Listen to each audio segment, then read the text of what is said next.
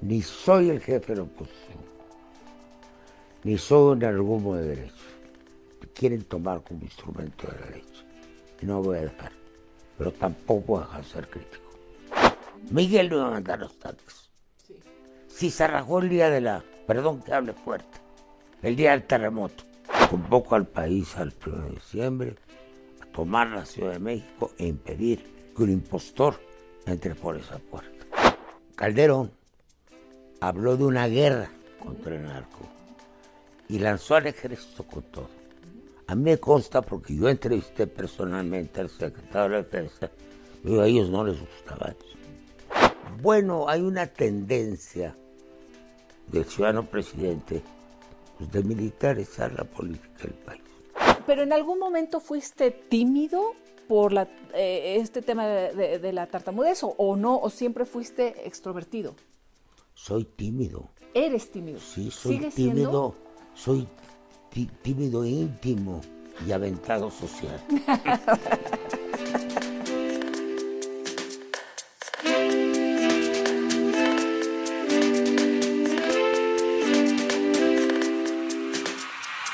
Querido Porfirio Muñoz Ledo, muchísimas gracias a por ti, recibirnos. Me da mucho gusto volverte a ver, que estés tan bien como siempre. ¿Cómo estás?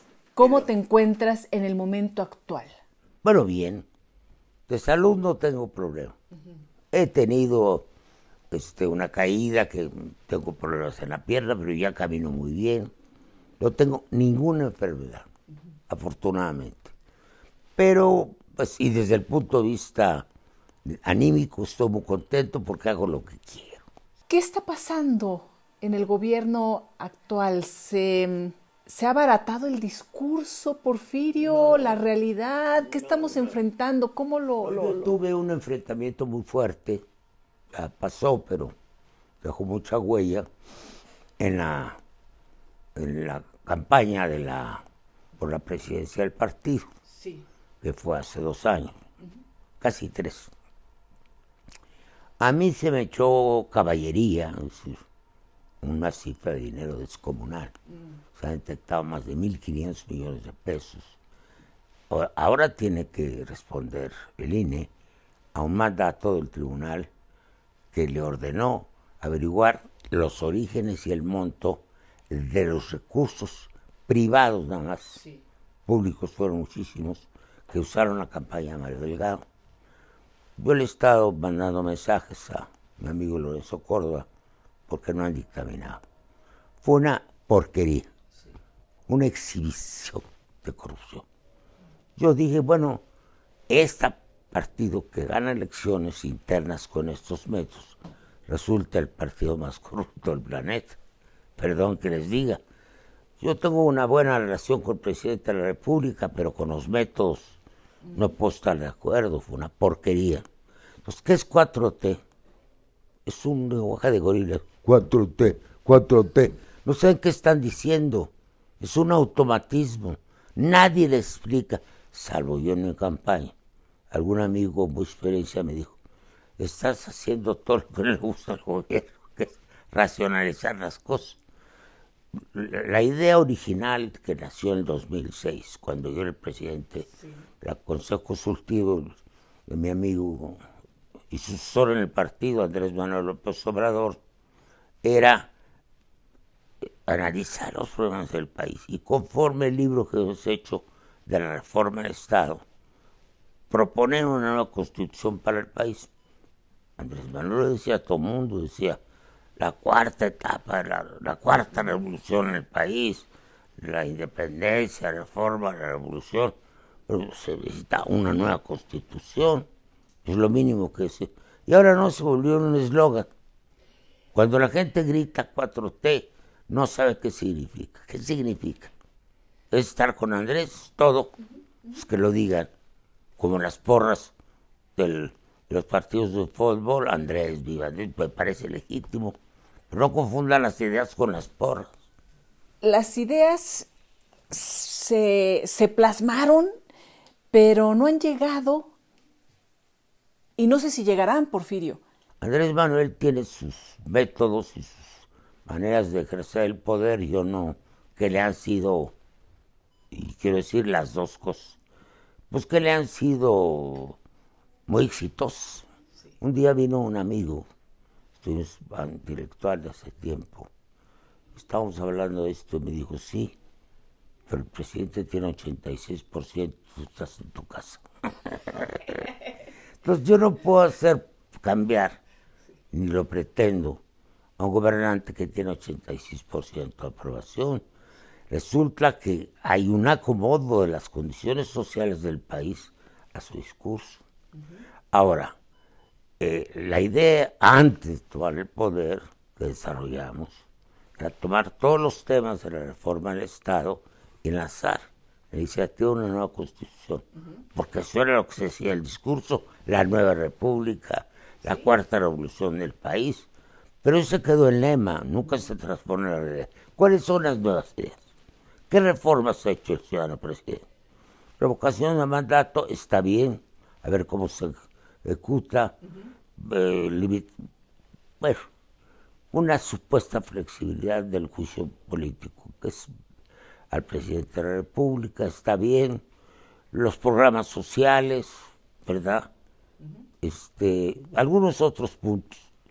Pero eso no es una nueva constitución. Pero uno de los de las propuestas que viene es lo del tema de eh, la Guardia Nacional incorporarla a la Sedena, es decir, ya sin, sin tapujo no sé si constitucional. ¿Es reforma constitucional o no? Reforma constitucional, para que ya la Guardia Nacional esté en las labores públicas de lleno y, y dependiendo de la Secretaría de la Defensa Nacional, es decir, militar. Bueno, la oferta era otra. Es más, yo estaba en la Cámara, cayó muy bien en todos los partidos el tema de una Guardia Nacional, porque el problema era que Calderón habló de una guerra contra el narco y lanzó al ejército con todo. A mí me consta porque yo entrevisté personalmente al secretario de Defensa, y a ellos no les gustaba eso. Yo tenía el problema por mi acción de la ciencia política que tenía, de que nosotros habíamos dicho que si el ejército, que el ejército no podía entrar, sí, a una guerra interna, porque si lo hacía, pues ya estábamos en guerra y entonces el, país colapsaba, eso es inconstitucional. Cuauhtémoc Cárdenas en el kinder, con Porfirio Muñoz Ledo. Jardín de niños. Jardín de niños. Eso vino después. De verdad. sí, claro, en la Brígida Alfaro. Porque su padre creó. Ese fue, digamos, el primer jardín de niños modelo en el país. Era Cárdenas se, se anticipó por mucho. Fue un presidente fenomenal. Entonces creo ese jardín de niños que estaba a cuatro calles de mi casa en la colonia del Valle. Y ahí fuimos. Entonces, este, como era el jardín modelo, Cuauhtémoc iba también, pero bueno, elijo el presidente, lo llevaba en un coche Doña Amalia, siempre lo llevaba el, al jardín, perdón, este, creo que era Baker, que ya no, creo, negro, bajaba, él estaba un grado después que yo, antes que yo, después, perdón, porque es un año menor que yo. Luego con los viajes a su y todo, los semestres, ya fue de mi generación. Y después no, no lo traté entonces, lo veía yo, estaba en otro grado, era muy serio, lo conocí. Pero otra cosa curiosa, cuando el presidente alemán, yo era compañero en la preparatoria de su hijo, de Miguel, que es un año mayor que yo. Mm. Así me ha tocado porque, pues como que mi grupo es mucho más chiquito pero desde chiquito estuviste en los momentos pues que fueron, que fueron marcando la historia o que iban a marcar la historia. Pero eh, tú decías, ibas a ese jardín de niños porque vivías ahí. No, y porque era el primero que había en el país. De ese tipo. Modelo, sí, exacto. Y me imagino, eh, bueno, ¿por qué tu madre, tu padre deciden que vayas a ese jardín de niños con ese modelo? porque... Está el de la esquina y... ¿Por qué era el, de, el que estaba cerca? Mi padre y madre son, fueron maestros, tienes que entender. ¿Tu padre de educación física? Profesor educación física. ¿Y, tu madre? madre profesora de educación primaria, educación física, luego te enseño las fotos. Ana Lazo de, la, Vega, Marín. Exacto. ¿Cómo era? Marín, porque ella descendiente en ella directa de Tomás Marín, que fue el gran almirante mexicano, y padre descendiente de los Muñoz Ledo de, Guanajuato. ¿Cómo era Ana Lazo? Maravillosa mujer, muy bella, muy cariñosa. Bueno, todos hablamos bien de nuestras mamás. Muy dedicada, fue una excelente maestra. Incluso participó en los programas que había de radio, de erudición, de geografía. Ella muy, muy buena para la geografía y para la historia. Era la maestra de sexto año de la escuela Rosa Luxemburgo, que estaba dos calles después. Estamos hablando de Amores, la calle de Amores, estamos hablando de la calle Gabriel Mancera, de... en la del Valle. la del Valle, todo. Entonces estaba la, la, el Jardín de Niños, y después estaba la Rosa Luxemburgo, que luego cambió de nombre, después que vino la Unidad Nacional, le pusieron María Enriqueta. Ah. Pero entonces cuando yo era, tenía fotos de Lenin todo bien. Mi madre había sido profesora del Centro Escolar Revolución, mm. que fue el centro modelo de General Canas, aquella escuela grandotota. Ahí cantaban todavía la internacional, mi mamá, mm. claro, pues, había una tendencia socialista en la educación. Y bueno, eh, mis padres no eran comunistas, pero sí una educación socialista, democrática, muy buena, por cierto. Y luego, se en la época de Ávila Camacho, entre las mojigaterías que se aplicaron, fue separar los niños de las niñas. Entonces yo me tuve que ir a otros, La Rosa se volvió de niñas, y había otra escuela pequeña ahí también, sea José Martí. Y ahí, yo, yo empiezo a ver de dónde de dónde va surgiendo el Porfirio Muñoz Ledo que conocemos. Pues tus padres con esta influencia eh, socialista, con esta influencia de tu madre en la historia, de tu padre en la educación física. Pero un punto, mi padre autodidacta. ¿Mm? ¿Él no estudió? Bueno, educación. O sea, bueno, sí, sí. Claro. Pero dices autodidacta, ¿en qué sentido? En, todo. En historia. apasionado de la ah. Revolución Mexicana yo te puedo enseñar hasta en libros encuadernados de poesía compraba mi padre, y quién era Luis Urbina, quién era Manuel Josotón, como yo lo adoro, compraba libros de Venías de una familia ya de cuna que tenía la curiosidad por el conocimiento, por el descubrir, por el saber, por el hacer. Yo leí que eras tartamudo y empiezas con tus clases y bueno, y después eres campeón de oratoria y de ahí muchas veces. Y, es parte de, tu personalidad. Pero tiene que ver con la tartamudez, aunque no creas. Es la otra cara de la moneda, porque los métodos que usó mi madre, imaginativos de ella, no las piedras que, que le ponía a Demóstenes, que también era tartamudo, este, los métodos que usó mi madre me dieron dicción, tono, ¿me Ahora ya estoy medio opacado pero antes hablaba yo muy bien. Entonces, mi madre tuvo este método, porque yo tengo un tartamudo profundo. ¿Por qué? Porque quizá era el más chico de la familia, me aplastaba el medio, no puse ser psicoanálisis. Entonces mi madre tuvo el método de hacerme leer en voz alta. Se pagaban las, las explosivas, la P, no, no me salía, me quedaba trabado. Entonces, madre me hizo empezar a leer voz alta, a leer en voz alta, a leer en voz alta, a leer en voz alta. Esa era la solución para él. Y se dio. Entonces luego me hizo leer lecturas de velocidad. Hablar 200 palabras por minuto, no sé qué llegué. Y en la primaria fui el campeón, de, claro. Y luego salió solito te voy a decir que había en la casa, que era muy pequeña, uno como arco para pasar recámaras, y pusimos una cortina como teatrito en la casa. En la casa todo era así educativo. Y entonces empezamos a hacer papeles. ¿Y salías como en teatro para la oratoria? No, hacerles no, no. ¿O para qué? Eran cuentos, eran cuentos. Yo le usaba Las tardes de la granja, un libro educativo de origen europeo principio del siglo pasado, donde había charadas, discusiones, y luego empecé a leer poesía, obras de teatro. Entonces, de la, de la, de la necesidad salió la virtud, como dice. Y yo llegué a hablar muy bien, así. Y luego, bueno, para mí el oratorio no es hablar bien, es de, decir ideas. Ideas, pensar bien. claro, pensar expresarlas bien. Yo di, me han invitado a una universidad femenina, siendo estudiante de Derecho, para ir clases de oratoria, y yo dije, dije, yo no hago clases de oratoria, las voy a enseñar a pensar. Primero hay que decir cosas. Porfirio, y hace un momento decías que probablemente es porque te sentías este sentías la opresión de ser el menor. Mm. Eh, en algún, tiene algún origen. pero en algún momento fuiste tímido por la, eh, este tema de, la tartamudez o, no, o siempre fuiste extrovertido. Soy tímido. Eres tímido. Sí, soy tímido. Siendo? Soy tímido íntimo y aventado social. Si estoy muerto de miedo.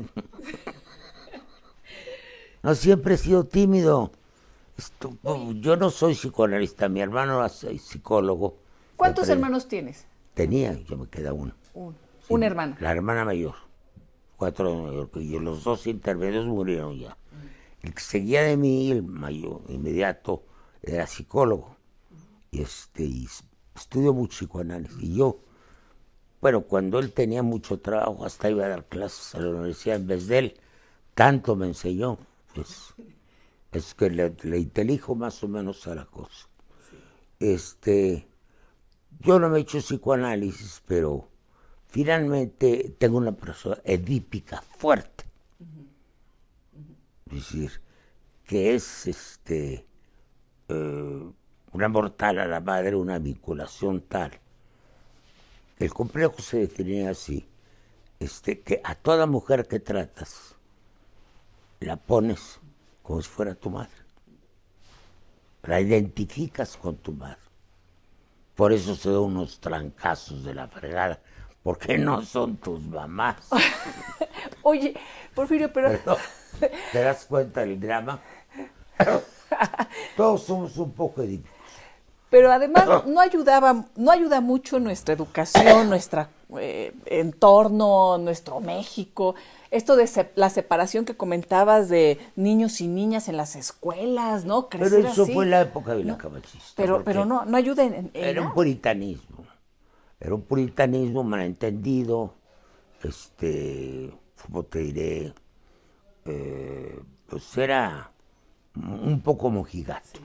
No es bueno, yo tengo muy buena opinión del gobierno de la Camacho por el equilibrio, pero había exceso. Y ese es un exceso. Para combatir un poco las ideas socialistas, liberales, se dieron ideas mojigatas. ¿Y, este, este complejo edípico, Porfirio, te hizo mujeriego? ¿Cómo me han acusado de acoso? No te voy a contar ahorita, te contesto. La última vez que fui a la cámara ya se usó una placa para las mujeres que estuvieron ahí en la cámara que eran paritarias. Abrimos. Entonces al final llegaron muchísimas compañeras a saludarme. Entonces les dije, me han acusado de acosador. Esos mis enemigos. Yo soy el acosado. Griten todas, Porfirio el acosado. Ya, son cuatro. Las mujeres son muy amigas mías. ¿Eres feminista? De, una manera distinta. Se me olvidó nada más una cosa para creer todo. Mujeriego no, en ese sentido que se da en México es poco peyorativo. Pero sí muy amigo. Fíjate, yo fui bailarín de manera natural. Mi padre, este, como era gimnasta también, pues, la gimnasia se se rima con el baile. Entonces, este, padre bailaba muy bien. Este, mi, mamá pues ponía bailes en la escuela. Ella era, la directora. Mm. Entonces a mí me gustó mucho el baile desde... Ahora tengo esta pierna. ¿Eras buen bailarín? ¿Tienes buen ritmo? Claro, campeón. Ah, claro. Mi, mi hermana era cuatro años mayor que yo. Sigue siendo. Entonces, este, pues a los bailes cuando tenía 17, 18 años, ahí se bailaba en la casa. Y yo tenía 14 o 13. Y entonces quedaba sentado el Porfirio ahí en un rincón, el niño cuidando de chaperón de la hermana. Entonces de repente, al muchacho más, más mayores que yo, baila tú también. Ahí tienes al Porfirio, a los 14 años. Ahí le fui dando, le fui dando, le fui dando. Y luego, este, a mi hermano le gustaba también Arturo. Y entonces se nos ocurrió poner fiestas de 15 años para ganar un poco de dinero, sí. El vals, pues desde luego te digo. Tararán, tarán, todas las bajo las olas de la nube azul, con las niñitas que no sabían bailar. Y entonces nos ocurrió una idea elemental, mínimo de coreografía, contar los pasos, de manera que era coreografía. Llegamos a tener una tarjeta que algún día debe estar archivo de la Nación, donde están mis archivos. Decía Arturo y Porfirio Mosledo, bailes de 15 años, Qué cuotas moderadas. ¡Qué maravilla! ¡Qué maravilla, Porfirio! Era chistosísimo. Entonces, estando yo, pues ya, o mayor, terminando, no, en la facultad, este, se puso de moda el mambo. Entonces, con mi hermano y con otro muchacho, de Ciudad Guzmán, que vivía cerca de la casa, nos pusimos a emplear el método del vals en el mambo. De rico, mambo, pa, pa, pa. Y tener, pero coreografía. Es decir, no era improvisación. Y luego éramos muy flexibles, como resortes. Nos íbamos para atrás a tocar el piso, claro. ¡Qué bárbaro! Se puede perfectamente. bárbaro. Además, yo he hecho. Entonces tuvimos un espectáculo sensacional. Entonces, claro, ganamos el campeonato, el Esmirna. ¡Qué maravilla! Sí. No Eras- digo nacional, le digo nacional. Entonces eras bailador, atlético. Y por ahí escuché que Ay. también boxeabas. Ahí, ahí hay algo que, que sí yo tengo que explicar. Por mi padre ser profesor de educación física, había el garazo tipo manoplas, pelotas. Yo fui bueno para los patines y fui nadador, pero mi problema es que en ningún deporte destaqué. Porque no sé, no sé, yo quizá hice muchos. Cuando estoy en la preparatoria en el CUM, se abre un concurso de box. Tienes que considerar que yo pesaba 44 kilos. Flaquitito. Flaco, flaco, éramos flacos. 45 creo. Los sabía, los, en, en- en categorías olímpicas, Gallo era de 49, 50-52, Ratón Macías, Mosca de 49 a 47, Mosca Junior, 45, 45, y abajo, entonces crearon peso, peso paja. Yo era peso paja. Entonces debes de considerar que pues me tocaron tres compañeros delgaditos también. Y ahí le, le entraste. Pues sí les gané, pues no sabían cómo. Sí. Me hacían se iban el cuerpo y te agarraban el clicho. Entonces, una panza y ya se iban. Oye, que Porfirio. Y A mí me enseñó el maestro para que, sirva al público y no sea solamente, Sí.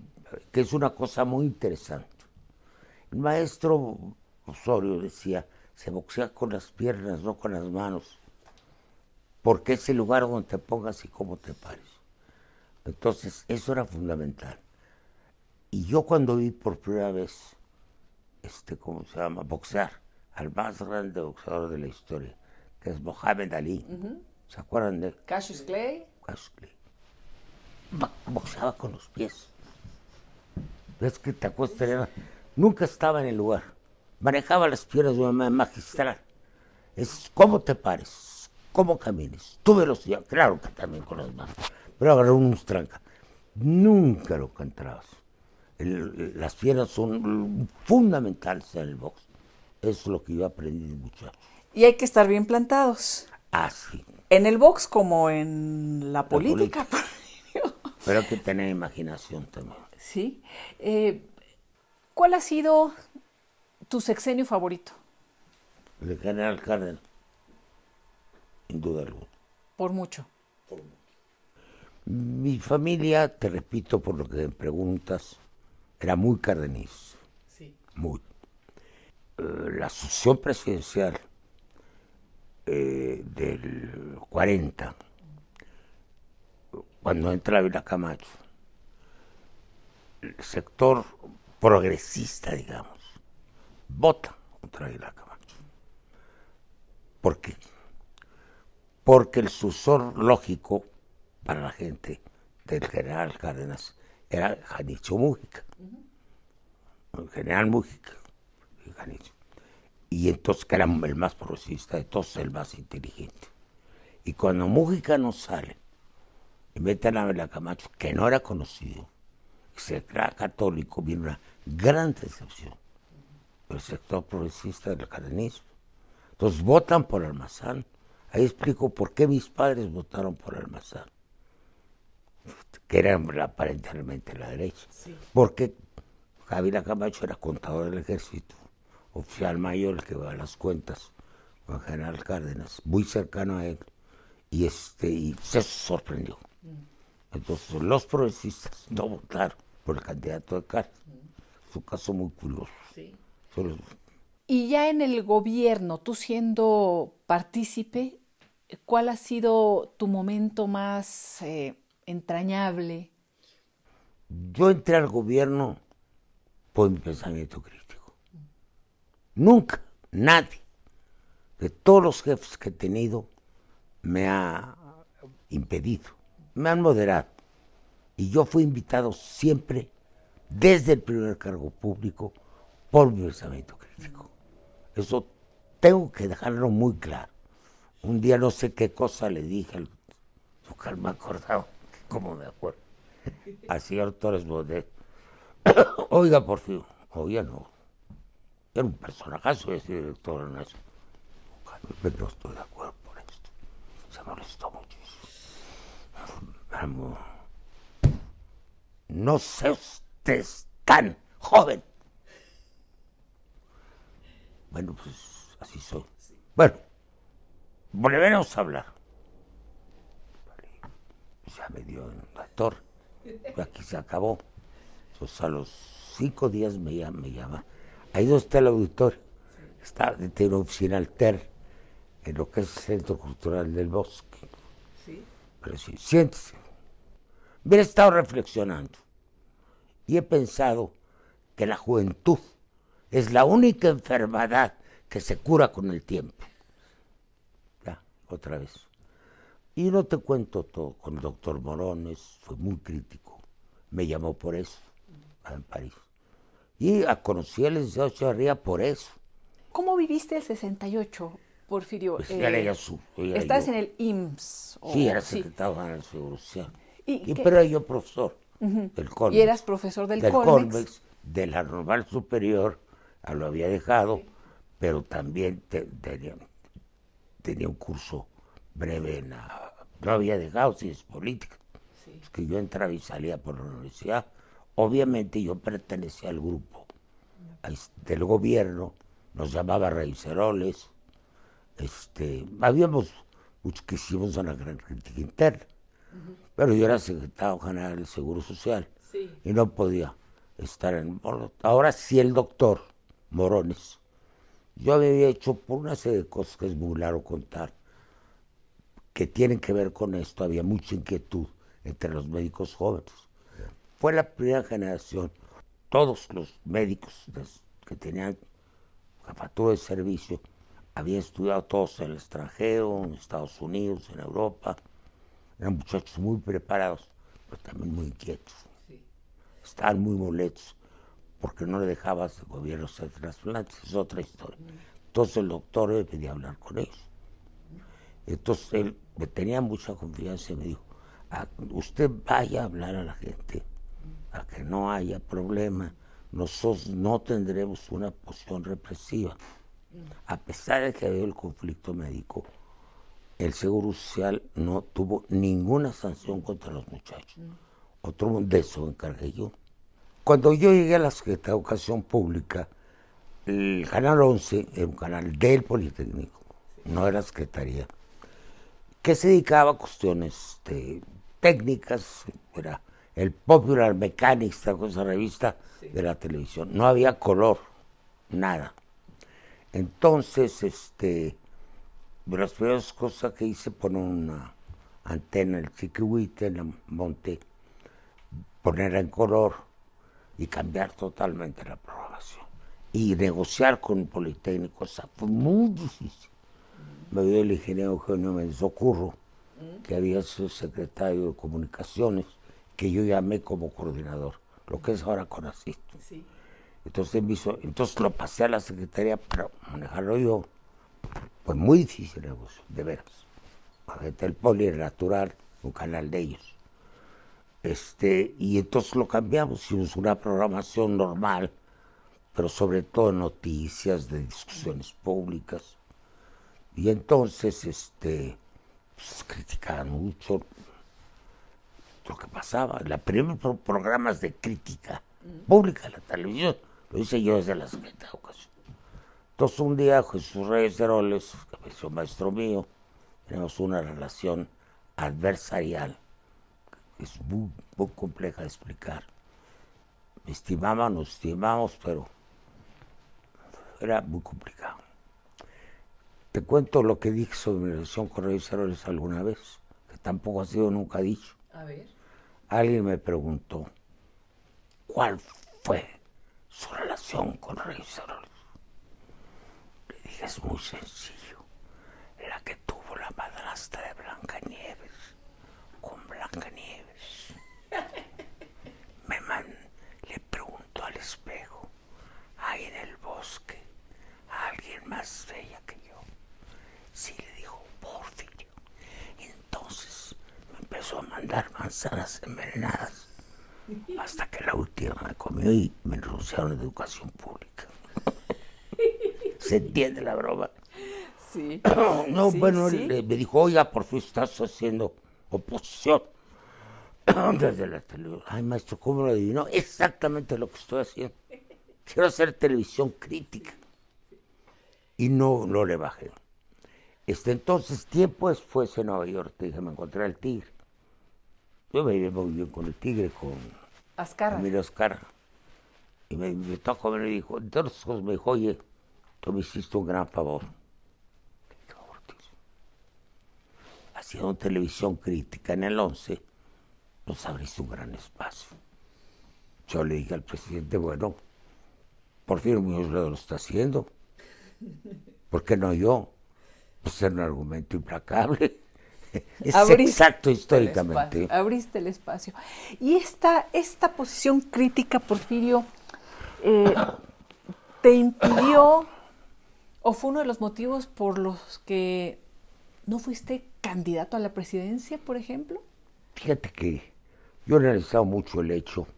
Contó menos, contaron otros factores. Echeverría había adoptado una posición gradualmente progresista. Bueno, déjame ir atrás, pues él me nombra, pero desde la Secretaría de la Presidencia, yo hacía los informes presidenciales. Debo decirte que esto tampoco lo sabe nadie.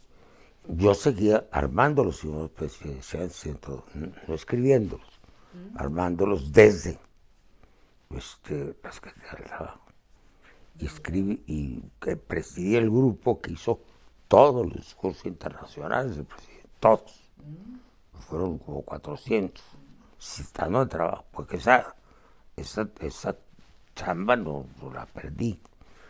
Y bueno, en trabajo, seguí una línea ortodoxa en la Secretaría de Trabajo, te pregunto. Que no, empecé a pues, discutir más fuertemente con los sindicatos oficiales sobre democratización y reconocía todos los sindicatos de, independientes cosa que fue una puya. Había mucho muñozledismo en el país y mucho antimuñozledismo. Con Echeverría. Conmigo, digo. Sí, pero, en, la, en, el gobierno de Echeverría. Bueno, porque yo se consideraba la extrema izquierda. Entonces el licenciado Echeverría va haciendo crecer a, su amigo don Pepe Y yo me voy dando cuenta que ahí hay una línea. Don López Portillo fue mi asesor a la Secretaría de la Presidencia. Sí. Y él me entregó la oficina y sus estudios. Y él se fue a la Subsecretaría de Energía. El presidente hizo una, un grupo de tres subsecretarios, que era Mario Ramos Beteta por Hacienda, Pepe Los Portillo por trabajo y yo por presidencia al principio, para ver unos proyectos de reforma administrativa importantes de energía. Todo lo que está pasando ahora estaba más o menos previsto desde entonces. Luego lo manda a la Comisión Federal de Electricidad, don Pepe, y luego lo manda a la Secretaría de Hacienda. Nos llevamos muy bien, López Portillo, porque fue mi asesor, teníamos diálogo, éramos profesores universitarios, y bueno, pero ahí ya las relaciones fueron muy difíciles. Ya Por, estaba por, así. por, por, por Infonavit, por Fonacot, por todo, estaba entre Hacienda y relaciones, se volvieron un poquito muy difíciles. Sí. Y este, y bueno, yo me di cuenta que iba la cosa por allá. Por por López. Yo me di cuenta porque éramos en, en Infonavit dos presidentes de la Asamblea, uno seis meses y otro seis meses, el de Hacienda, el de Trabajo. Entonces e- era ilógico. Pues yo le dije al presidente Echeverría que haya uno solo todo el año. Para mí es competencia del trabajo. Nos juntó a los dos con todo el consejo. Digo, me vino a ver el licenciado Muñoz Ledo, secretario del Trabajo. Me dijo esto que debe ser uno solo. Yo creo que tiene razón. Va a ser el de Hacienda. Dije, aquí está. Lo provoqué. Vas a ver. La neta. Oye, eh, Porfirio, ¿y cómo evaluarías a- a José López Portillo eh, como figura en la historia? ¿Consideras que Un hombre de luces y sombras. ahora pesan más las sombras. sombras. pero no se tendría que retomar en algún momento las luces? No Tuvo errores ¿cómo? muy graves, pero ya los había cometido. Yo creo que el- desde el punto de vista económico, el gran error de López Portillo, influenciado mucho por su mejor amigo, Jorge Díaz Serrano, fue lanzar 3 millones de barriles de petróleo al mercado. Uno de mis grandes alumnas se hizo un trabajo de doctorado así, doctorado en historia, sobre esos años. Fue un error histórico. La línea del gobierno, influenciada por técnicos y todo, era no decir México tiene mucho petróleo para que no se fuera sobre él, seguir la misma. La decisión que habíamos tomado en la comisión que hicimos con López Portillo, subsecretario, él había afirmado es que no exportáramos más del 10%, que no fuéramos un país neto exportador y que lo guardáramos. Entonces entró al mercado y bajaron terriblemente los, los precios. Ese fue un error, ¿verdad? Bueno, y, y, y era el poder absoluto también, ¿no, Porfirio? O sea, el, el cúmulo de... de- de- no, no había nadie que le dijera por aquí, no, ¿qué pasó ahí? En unas cosas era más autoritario, don Pepe, porque era así de grandes frases, de grandes decisiones, o sea, o sea, pero en lo cotidiano era más abierto, ¿no? Sí, era menos controlador, depende cómo lo veas. Sí. Era más autoritario o de decisiones más drásticas hacia afuera, pero no una gente que tuviera el control de la política, así como Echeverría. Echeverría trabajó como subsecretario de gobernación, del cual dependía la Federal de Seguridad. Fue secretario en tampoco de Díaz Ordaz. Entonces Echeverría sabía de qué calor traía. Un día le dije, oiga, presidente, tiene usted una, una vista que no sé, ¿a poco ya sabe de qué color es mi camiseta? Y ya sabía. Yo, y López, López Portillo no estaba formado ahí. Un día me dijo, así molesto, estaba en educación, hubo no sé qué. Dice, oiga, Porfirio, ¿por qué no me dijo eso? Pues yo creo que usted lo sabía. Este, me dijo, no suponga que el presidente sabe todas las cosas. Y que Díaz Ordaz dijo alguna vez, en México todo sale de presidencia o todo llega de presidencia. Pero yo no soy Díaz Ordaz, ni Luis Echeverría me dijo. ¿Me entiendes? Era de otro tipo. En eso era más democrático. Menos controlador. ¿Por qué, porque si era yo el, el otro candidato? Es muy sencillo. Un día fue la expropiación petrolera, vino el presidente Carlos Andrés Pérez de Venezuela y este había ido la noche anterior a casa de Mario Moya, que era muy simpático. Mario Moya Palencia. Sí, que se decía que tocaba el piano, fue buen amigo, pero pues, tenía toda la pinta de ser el sucesor. Y entonces este, se desvelaron, Echeverría estaba enterado, hasta el color trae cada uno de los zapatos. Entonces le dice, ¿cómo le fue anoche? Estoy, muy bien, estuvo en casa del secretario de Gobernación, ¿verdad? Claro, señor presidente, es hombre tan simpático. Bueno, algo como yo. Se dio cuenta Carlos Andrés, que era, yo era el enlace con Carlos Andrés, por muchas cosas. Y este le dice, bueno, presidente, porque usted no quiere decirme quién es su tapado. Textual. Que venga el licenciado López Portillo y el licenciado Muñoz Ledo para irse a la con el presidente. Punto. Usted dice todo. Era clarísimo. Sí.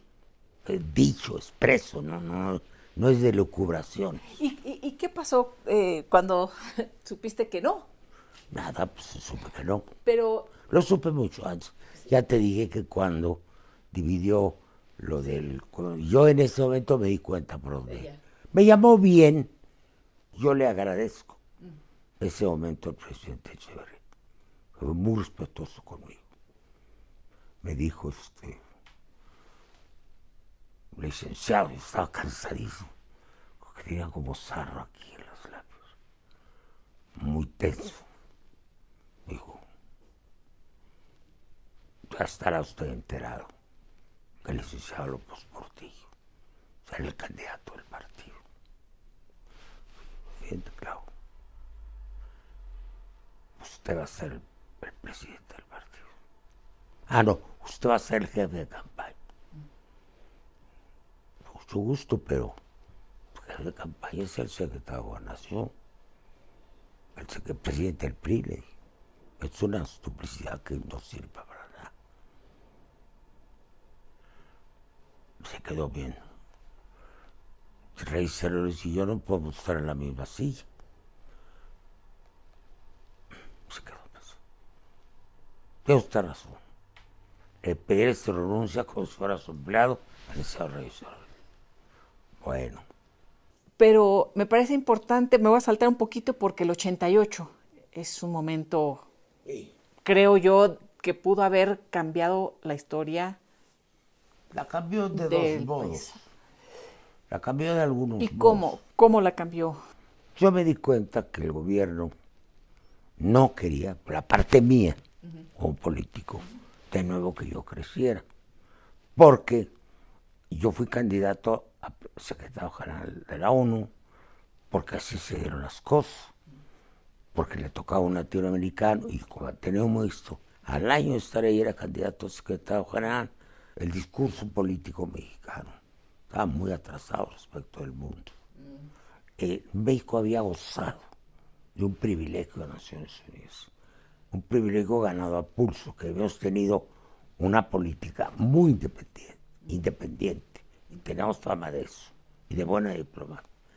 Pero del lado democrático empezamos a fallar. Porque México era un momento que había muchas dictaduras en América Latina. Y México seguía con su discurso antidictaduras.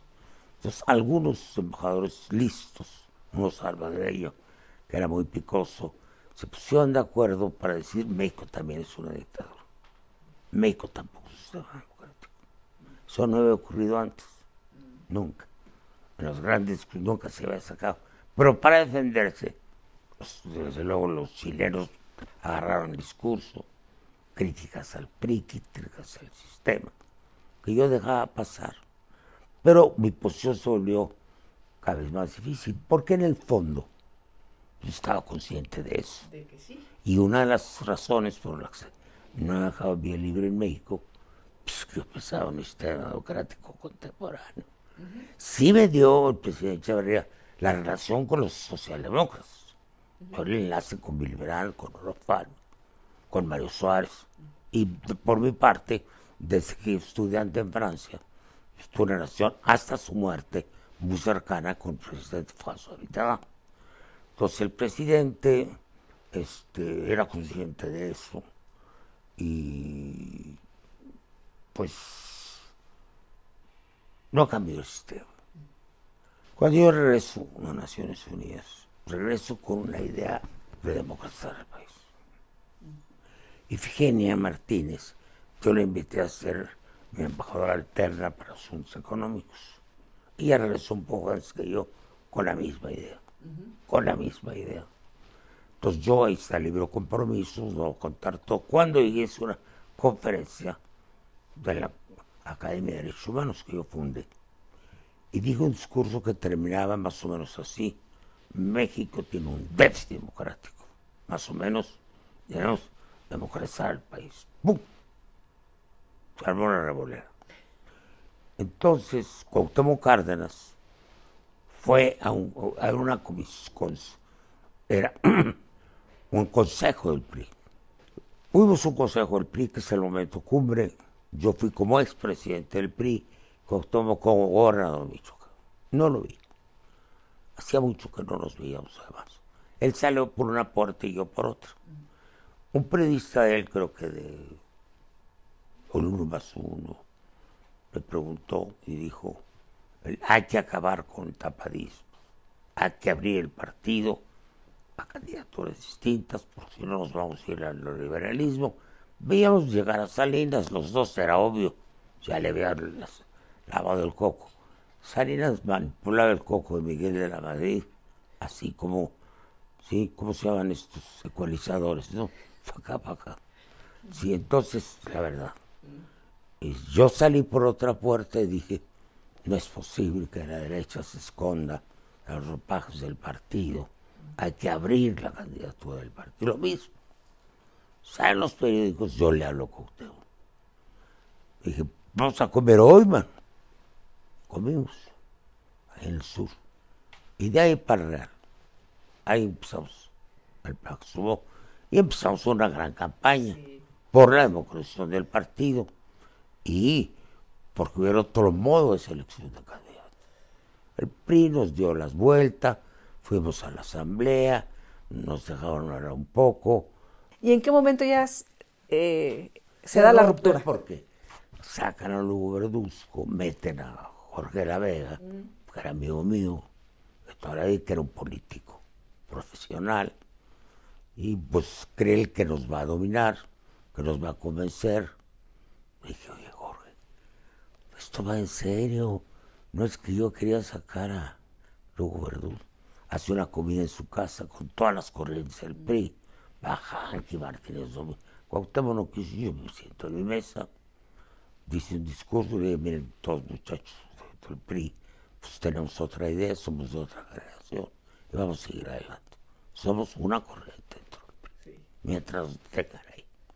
Y ya, entonces, bueno, empezamos, nos cerraron las puertas, entonces salió la candidatura de Cuauhtémoc de todas maneras.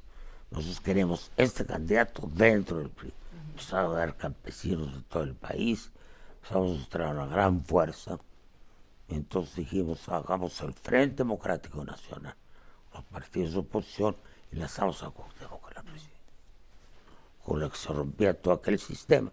Bueno, ya lo sabe lo que pasó, ganamos la elección de calle, de calle, hicieron un fraude monumental. Este, hubo un, yo tengo ahí un, una especie de dilema sobre el pasado. ¿Cuál? Yo estaba cada vez más convencido de que se podía cambiar de régimen sin las armas. Ese era el tema. El PRI decía siempre, llegamos al poder por una revolución y no saldremos hasta que haya. Yo creo que faltó una conciencia más generalizada.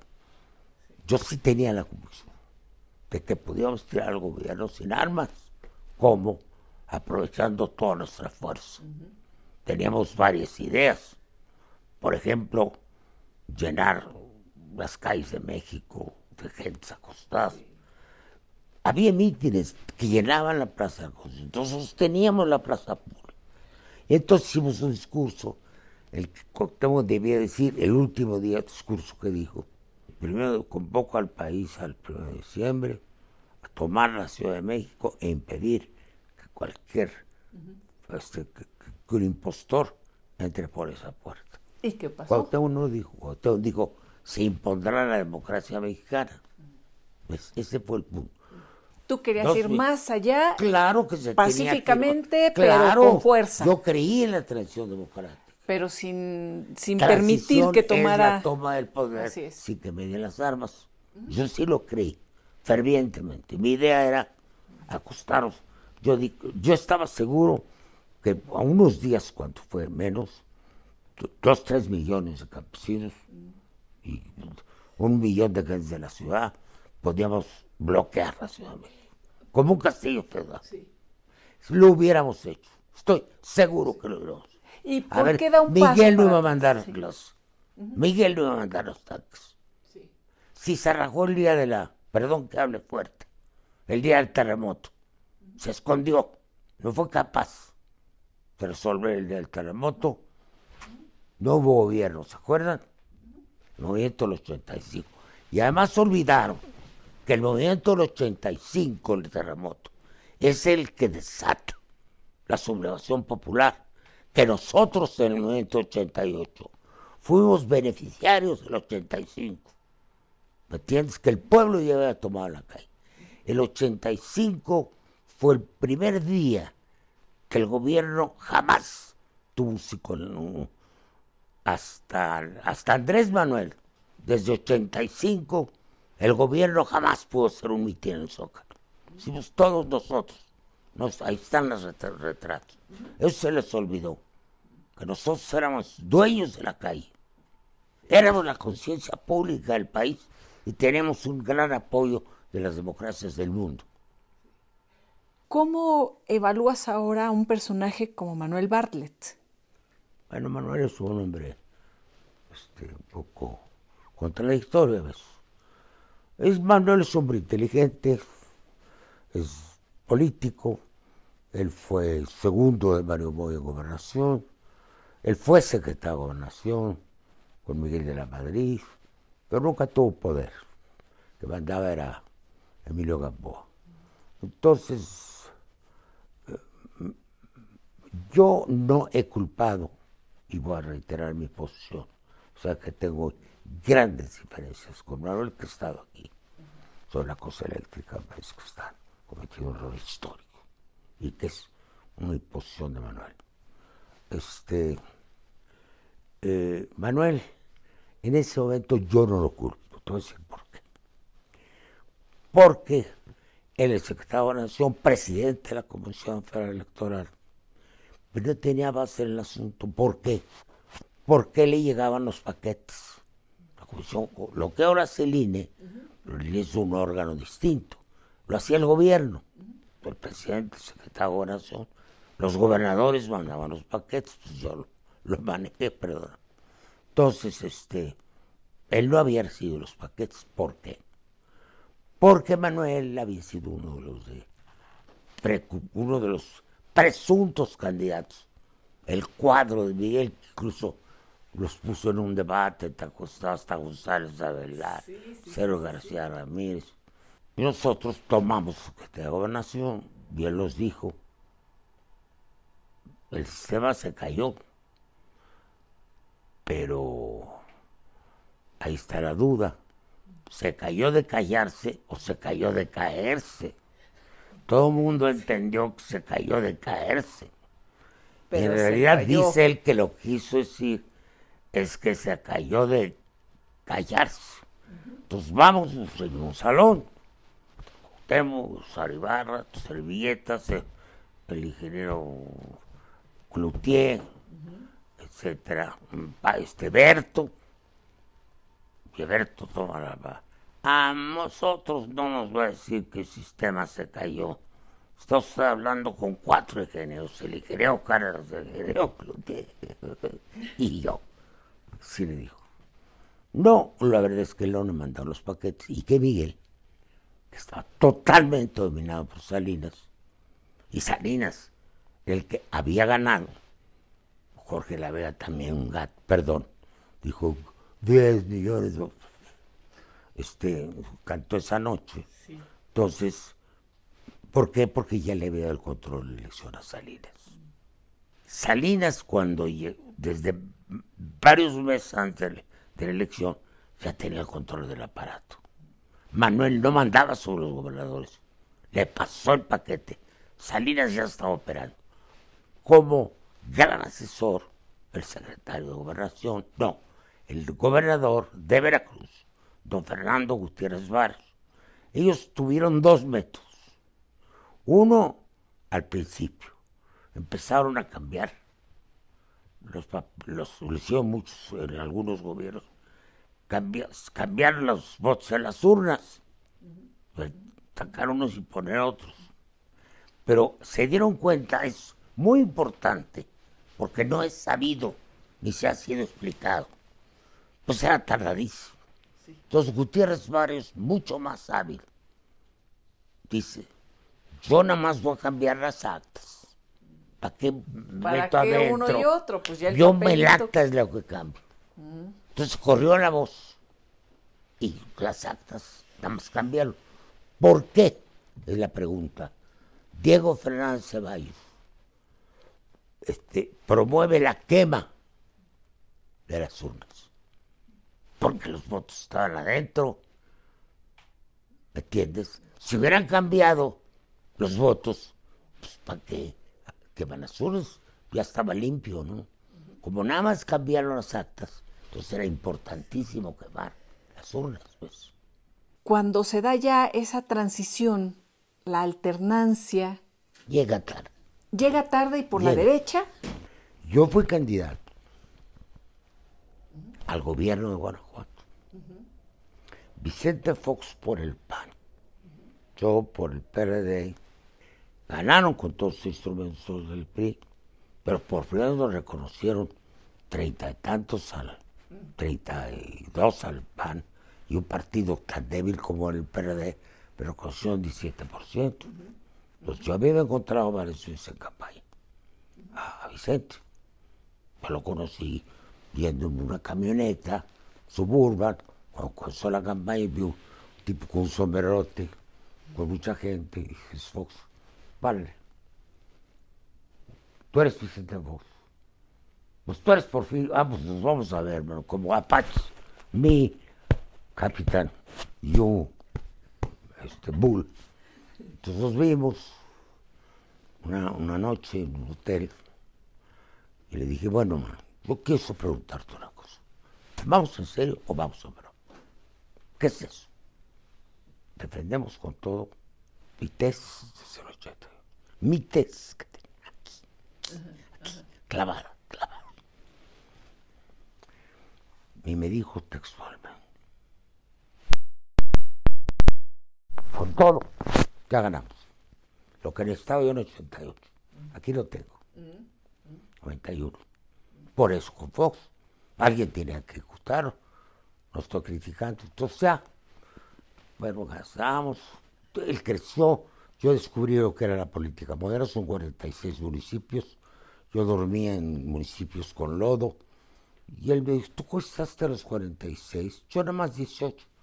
Pero veía en el hotel la televisión, donde él hacía spots. Era publicista de la, de, de la Coca-Cola. Él inventó el spot político en México, por Dios. Es un masazo. Fox tenía sus cosas. Sacaba de lo que él tenía, como todos hacemos. Tú que eres experto. Fue el primero que hizo. Yo me, me asusté. Y tú no hiciste en México, man. Puta, este cuate va a hacer un tiro. Yo dije, entonces vi hasta donde podía llegar Vicente. Ahora, ¿qué pasó? Que es muy importante. Tiene que ver con el 88. Esto es 91. Yo ya le conté, mira, es pasar al 88. No quiero que vuelva a pasar. Aquí cambiamos porque cambiamos. Bueno, no, pues hubo fraude, entre los dos hubiéramos ganado, no ganamos en cifras, es como el 40, pero ganamos. Entonces el plan, hicimos el plan. Yo tomo la, la lóndiga y tú tomas el aeropuerto. Entonces el maestro Chávez Morado, el gran pintor, muy de izquierda, mi cuate, y tenía el museo de la lóndiga. Ya tenían pensada la operación, meterlos con 100 gentes. Y subir a la lóndiga con antorchas.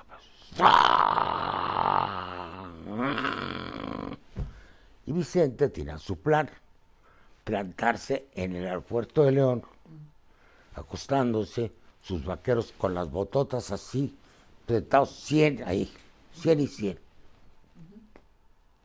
para que no aterrizara nadie, simplemente, tranquilitos. Era un plan ranchero, Carlos Gutiérrez.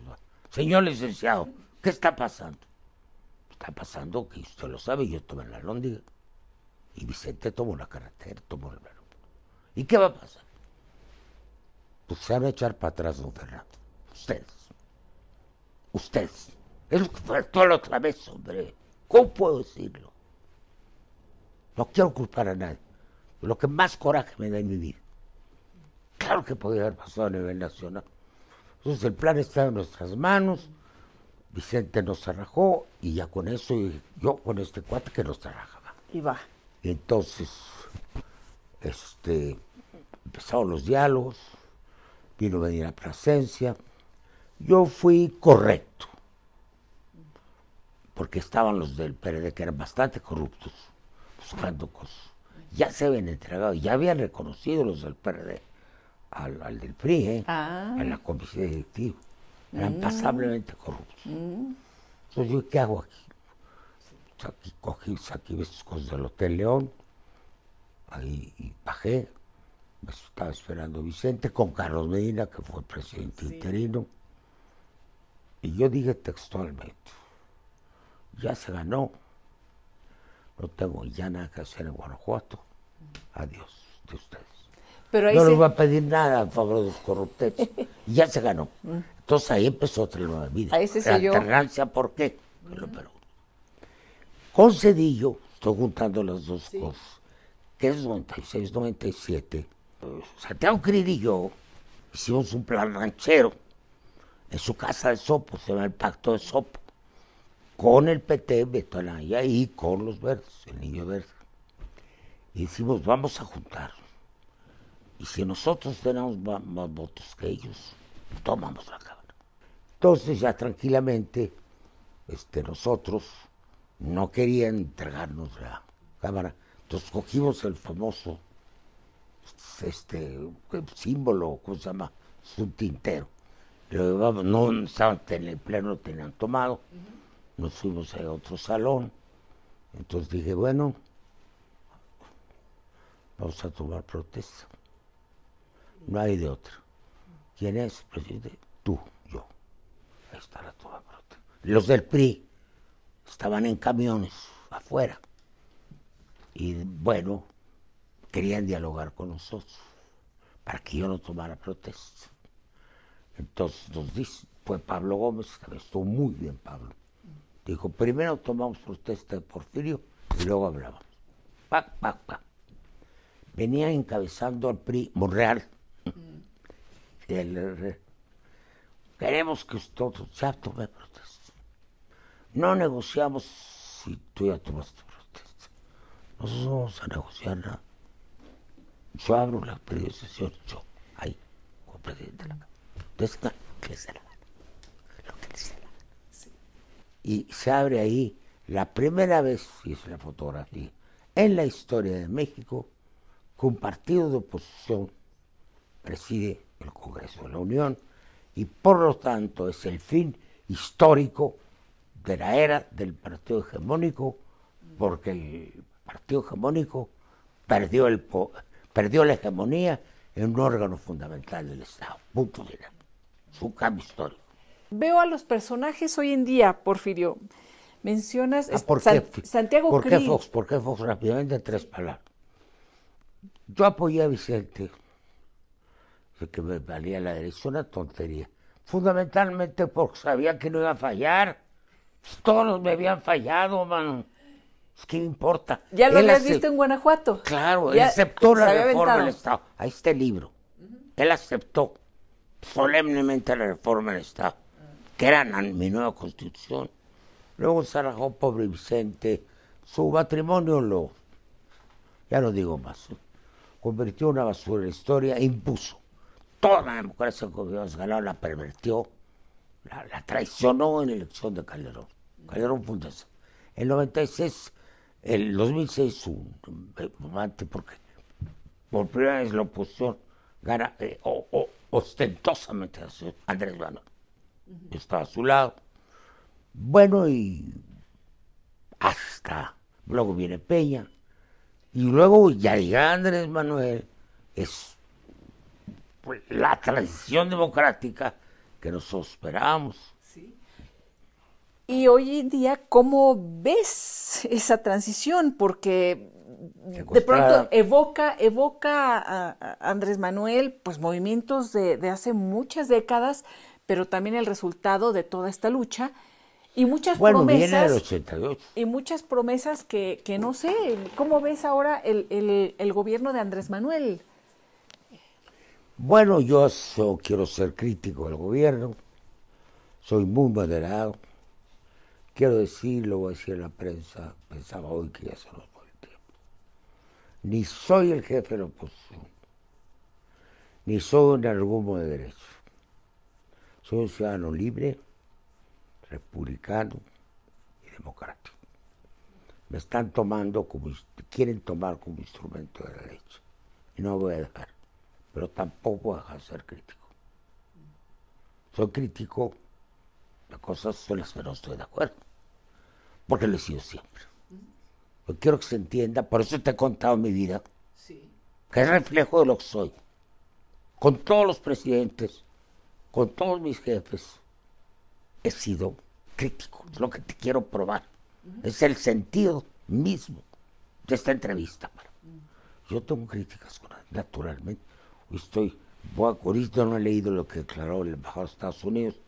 Migración es un tema en el que estoy en completo desacuerdo con gobierno, lo he dicho públicamente, se me creyó que yo era enemigo de Marcelo, no es Marcelo, es que está equivocado, es un error para mí. Hay otras cosas. ¿Qué cosas? ¿Qué cosas? ¿Cuáles serían los puntos cruciales? yo tuve una diferencia que ya pasó sobre el tema de la Corte y gané. Sí, querían ahí poner una línea de presidente y poner a la reelección de, Arturo Saldí. La Corte falló por unanimidad. La, la, ¿cómo se llama? la controversia constitucional que mis compañeros de mi equipo y otros demócratas ganamos por unanimidad en la Corte. Es decir, ganamos históricamente. El otro tema que tengo de gran diferencia con el gobierno, tengo varios, pero es el de fuentes nuevas renovables de energía y cambio climático. Históricamente me tocó todo el proceso internacional para el nacimiento de las fuentes de energía. Fui con el presidente Echeverría a la convención, a la primera conferencia mundial de medio ambiente, en 72, en Estocolmo. Ahí me tocó hacer el discurso y empecé a hablar del cambio del medio ambiente a través de la energía. Ahí estaba. Diez años después, siendo yo embajador de Naciones Unidas en 82, por el tema que traíamos, en la conferencia de Nairobi, me nombra, es presidente del secretario de Energía de Nairobi, de Kenia, y me nombran coordinador del evento. Con el secretario de Naciones Unidas, Enrique Iglesias. Hicimos un documento que ahí está, con la actual subsecretaria, muy amiga mía, Carmen que vino hace Ese es el documento que hicimos, tres cuartillitos. Ahí plantamos la transición energética y las fuentes. Me tocó estar en, Copenhague, me tocó estar en la, cumbre de la Tierra, en, en diferentes capacidades. Unas fue como presidente de la Comisión de Relaciones Exteriores de la Cámara, otra como líder de oposición del Senado pues Le sabes al tema. Y la de París la presidió Luis Alfonso de Alba, que fue el más joven de mis senadores de Naciones Unidas. Entonces, yo estoy comprometido a fondo, más lo del cambio climático es una barbaridad, sí es peligrosísimo. El secretario de Naciones Unidas considera que es un deterioro de la Tierra terrible y como lo es científicamente, Antonio Guterres y el Papa. Todo el mundo lo Y aquí están con las locuras de, de Manuel Bartlett. Como dice Toño Guterres, se acabó, en portugués, se acabó la edad de piedra, aunque todavía haya piedras. se acabó la edad del petróleo, aunque todavía haya petróleo. Porfirio, pero en la propaganda oficial lo que están diciendo es que Bartlett es un patriota porque está defendiendo bueno, No digo que está en un error. Además hay cinco leyes ya expedidas en México. De, una que yo promoví, otra que me el PAN, hay la ley de transición energética, hay la ley de cambio climático, hay leyes. Un patriota. ¿Por qué es patriota? Porque defiende los recursos de la nación, eso están diciendo. es una tontería. Si tú dejas entrar las fuentes nuevas como debe ser. Además lo van a tener que hacer, pero lo van a hacer del peor modo de Estados Unidos porque teme nos obliga. Yo no me pongo a dos bocas, te lo digo, porque a mí me parece que sí tenemos que tener refinerías. porque La refinería, refinar el petróleo puede ser afuera y te cuesta lo mismo, lo que dice Carlos Slim. Pero si tenemos refinerías, podemos convertir el petróleo en petroquímica Tenía un hermano, ingeniero petrolero, yo, trabajó en Petros, le explicaba, tú refinas para hacer gasolina y es el mismo proceso para hacer petroquímica.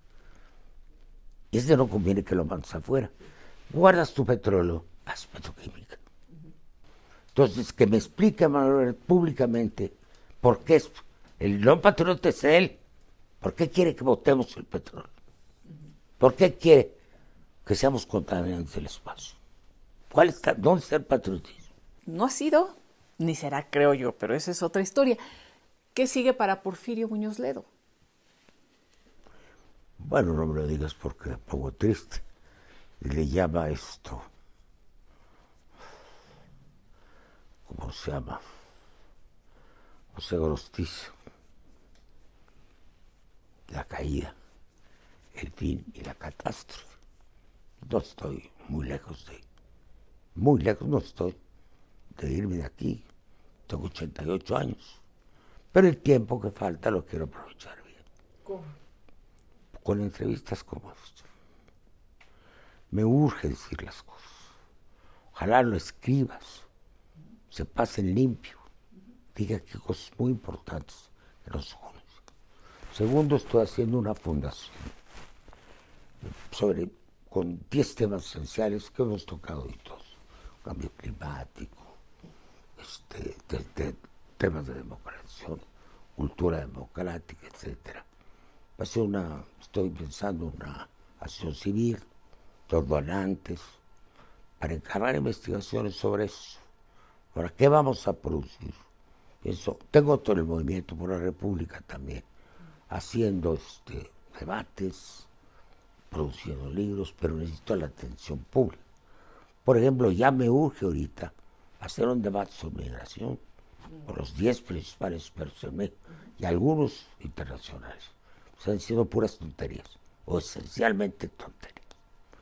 Bueno, eso me ofrecieron a través de un hombre muy serio, secretario de Nación, si yo quería irme embajador a Cuba, tú la gente lo sabe.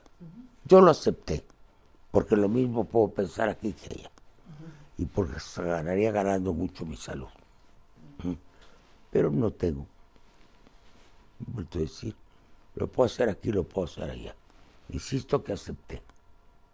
No porque quiera volver a redir. Acepté por el represento del Estado mexicano. Si hablo con el presidente, sería importante hablar de cosas. Yo no lo veo desde que, desde que le puse la banda. Bueno, hasta que dejé la presidencia. ¿Qué le dirías? No soy un miembro de la. Soy un actor de un movimiento que se supone culminó en este gobierno. Y tengo que decir, no las digo desde fuera de la derecha, las digo desde dentro. Además siempre he dicho Andrés, presidente, el licenciado Muñoz Ledo, lo he dicho públicamente a la y dijo Muñoz Ledo, el licenciado siempre ha tenido un espíritu crítico, ideas propias que son muy respetables. Nunca ha mandado un balazo. Eso se lo agradezco.